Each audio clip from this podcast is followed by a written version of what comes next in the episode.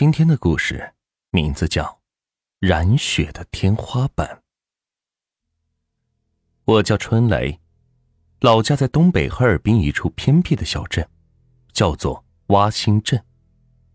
我的奶奶在十多岁嫁到这里后，因为生活的不开心，就给这里起名叫做窝心镇。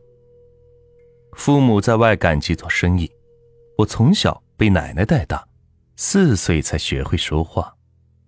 对于儿时的记忆，我一直很清晰，尤其是奶奶家那只死去的黑猫，其中的详细我不愿再回忆了，因为它总是让我汗毛竖起，胆战心惊。黑猫死去后，我眼中的世界仿佛变得有些不同，尤其是在夜里，我的神经总会变得很敏感。慢慢养成了白天睡觉、夜间活动的作息。奶奶并没有文化，也不是很关心我这个家中老三，对于我的作息颠倒也是并不在意。从那以后，我就经常能看到夜晚家中的窗户会有人影走过。当时我还小，对于这些事情并不害怕，直到跟着父母离开了洼心镇，上学后。才从同学的口中得知，有鬼怪这种东西。猛然回想起奶奶家窗外的飘忽人影，一种从灵魂深处涌出的颤栗席卷了全身。都说人不怕鬼，鬼不缠身，但通过我的亲身经历，这完全是错误的。鬼怪不在乎你是否怕他，他只是想让你看到而已。昼伏夜出的作息，让我白天上课时精力很有限，昏昏欲睡，成绩一直是班中的垫底。到了晚上就完全精神了，拿着手电筒在被窝里看小说、看漫画，一看就是一整夜。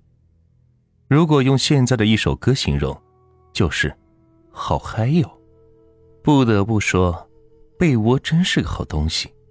灯一关，蒙上被，心里莫名的有安全感。那个时候的我，已经隐约的意识到，自己能够看到很多人看不到的东西。我眼中的世界和别人是不一样的。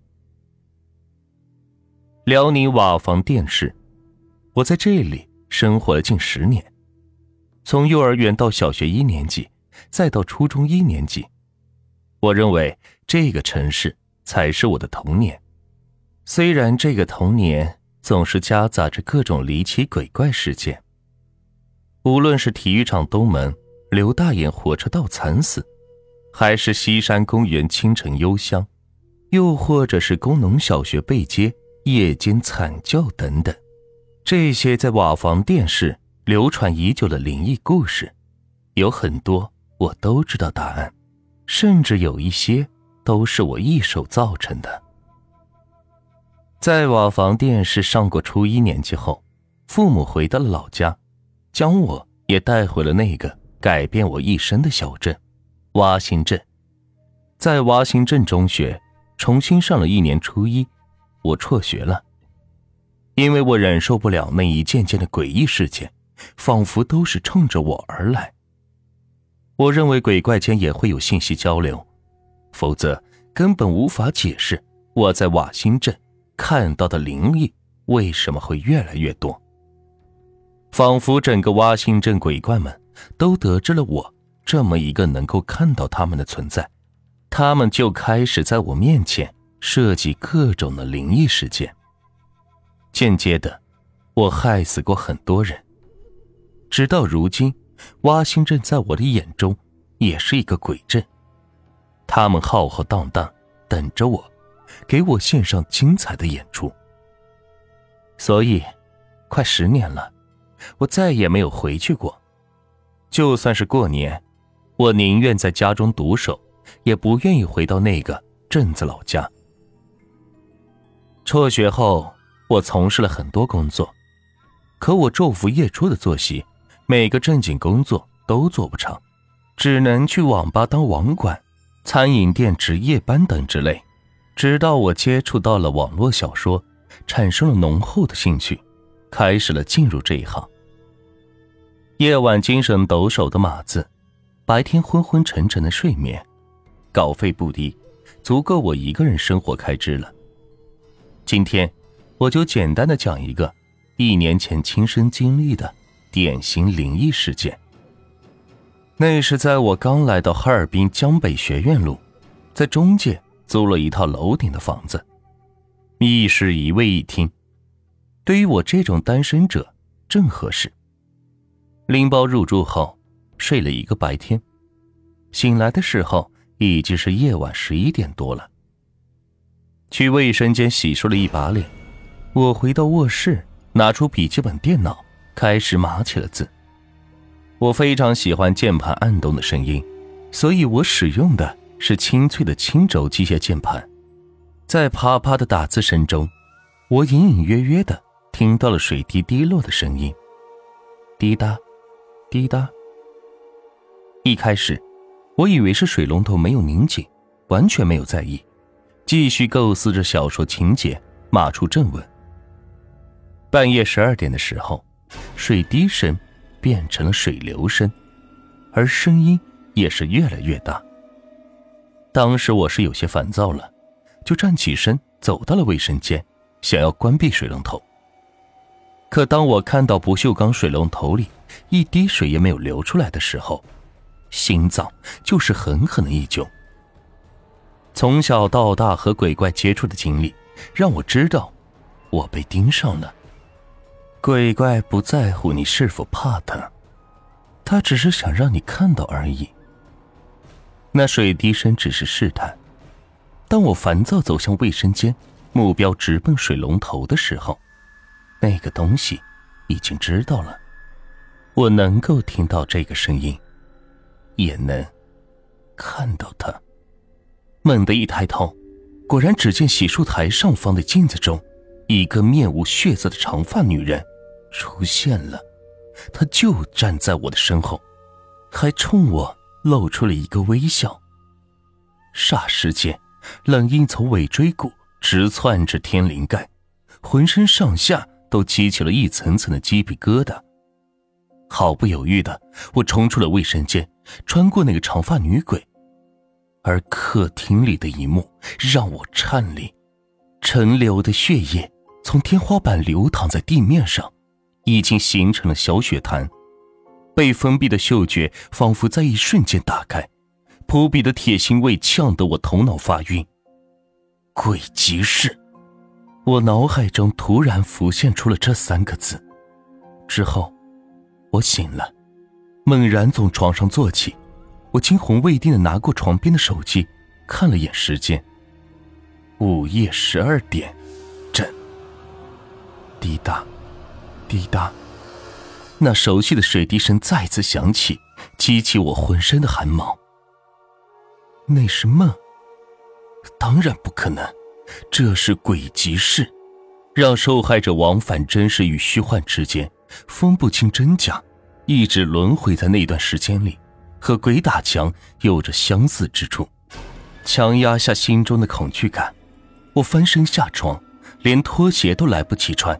直奔门厅外跑去，打开了房门。当我看到眼前的景象，我呆愣住了。下一刻，只感觉一股无边的恐惧席卷了全身，令我是不由得瑟瑟发抖。只见在门后，并不是单元楼的走廊，而是另一间房屋，与我所租住的房子完全相反的一间房屋。仿佛是镜子的两面，无论是家具、摆设，或者是床上的那个人，那个人正是我呀！滴答，滴答，水滴声再次响起。那床上的我猛然惊醒，看到了门后的我，一脸惊恐的尖叫着：“谁是你？”如同磁盘的倒带。另一个我说的话，都是相反的。啊！突然，脖颈处传来了一阵剧痛，我的余光看到了一柄锋利的匕首穿过了喉咙，还带出了一根喷射着血迹的血管。我又醒了，汗水浸湿了我的全身，下意识的抚摸着自己的脖颈，那种剧痛仿佛还隐隐的残留。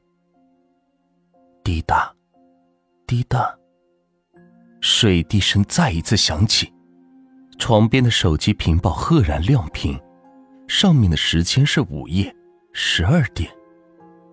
连滚带爬的下了床，我急促喘息着，就像是一条缺氧的鱼。一阵冷风吹过，我转回头看去，不知什么时候窗户打开了，夜风吹拂着暗黄色的窗帘，外面是一片人潮涌动的繁华街道。我是在一楼。突兀的，脑海闪过这个念头。一种想要翻窗而逃的冲动从心底深处是涌了出来，但我的理智告诉我，这里是顶楼，一旦翻出窗外，必将惨死。从我听到那水滴声，并想要关闭水龙头的那一刻起，我眼睛看到的所有东西都有可能是虚假的。赤脚逃命般的跑出门厅，再次打开了房门。门外还是那个镜像房屋，床上躺着的我再次惊醒，看到了我在门外，惊恐的喊叫了起来，翻身下床，打开窗户，毫不犹豫的跳了下去。我双腿发软，慢慢的瘫倒在地上，冷汗直流。但下一刻，我的视线一阵模糊，再次清晰的时候，赫然发现我竟然已经身处半空中。急速下落，到底哪个才是我？伴随着最后一个念头，后背一阵剧痛，世界陷入了黑暗。啊！一声惨叫，我又一次惊醒了。滴答滴答的水滴声，仿佛是魔音贯耳，令我近乎崩溃了。如果此时有镜子，我相信我的脸色一定是惨白无比。起身下床，这一次我穿上了拖鞋，向着门厅走去。虽然我知道门后可能还是静香的房间，但我别无选择。留在这间房子里，早晚都会死的。鬼怪虽然想让人看到他，但这并不意味着他们不会杀人。相反的，你越是能看清他，他对你的攻击欲望越高。从这方面看。鬼怪似乎很像猫科动物。走到门前，我深吸一口气，强压着心底的恐慌与惊惧，打开了房门。